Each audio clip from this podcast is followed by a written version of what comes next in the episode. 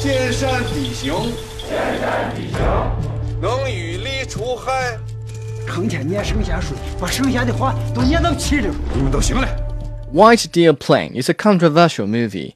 No doubt, part of the controversy is inherited from the original novel written by Chen Zhongshi in 1983. The 1990s is an age when Chinese writers were testing the extent of the country's reform and opening up in literature, and realist writer Chen, along with other writers who were equally bold with erotic descriptions, were believed to have pushed the limit. But there is more to Chen's work than lonely village wenches. In his voluminous novel, the Shaanxi writer offers an elaborate description of a Chinese village in the early 20th century, a period of time when China witnessed dramatic changes. The story is so complex and insightful that many famous directors have fancied adapting it, yet none of them came up with a script that does justice to the original work.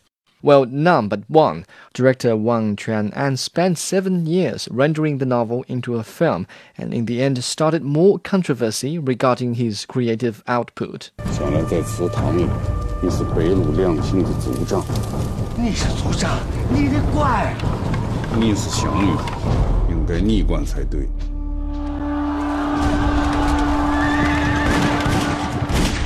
At least one other critic did an in depth analysis on all the possible focuses that the film director could have used in the adaptation, and argued for what he believed would have been the best approach.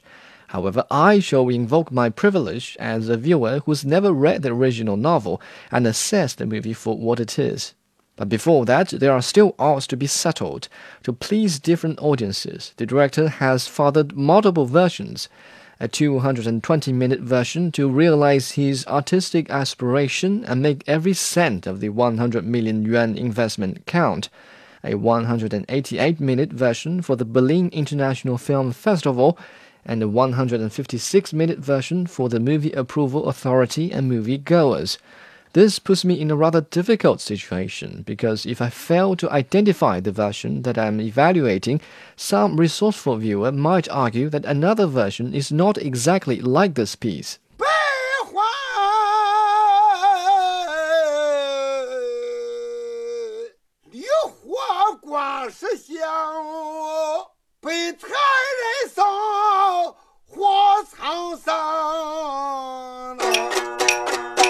Well, then, with all the controversies specified, let's have a look at the 156 minute version that is available to most ordinary viewers.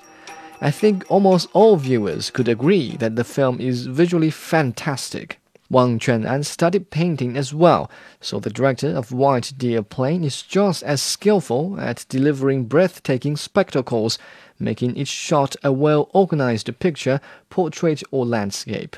Story wise, it's really hard to get the message because the narrative is broken and inconsistent. But through reasoning and code breaking, I guess the director intends to highlight the traditional values in rural China under the threat of a rapidly changing society.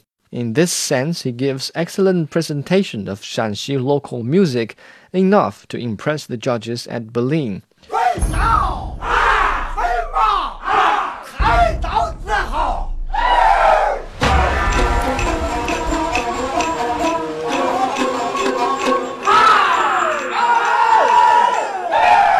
But when it comes to characterization, the 156 minute version creates too many loose ends, as leading characters are left unaccounted for by the closing credits. Nonetheless, the director's effort is commendable. Once you sit in the cinema looking at the remarkable spectacle, you won't even notice that you are struggling to make sense of the broken story. Despite all the controversies and inconveniences, I give White Deer Plain a 6 out of 10.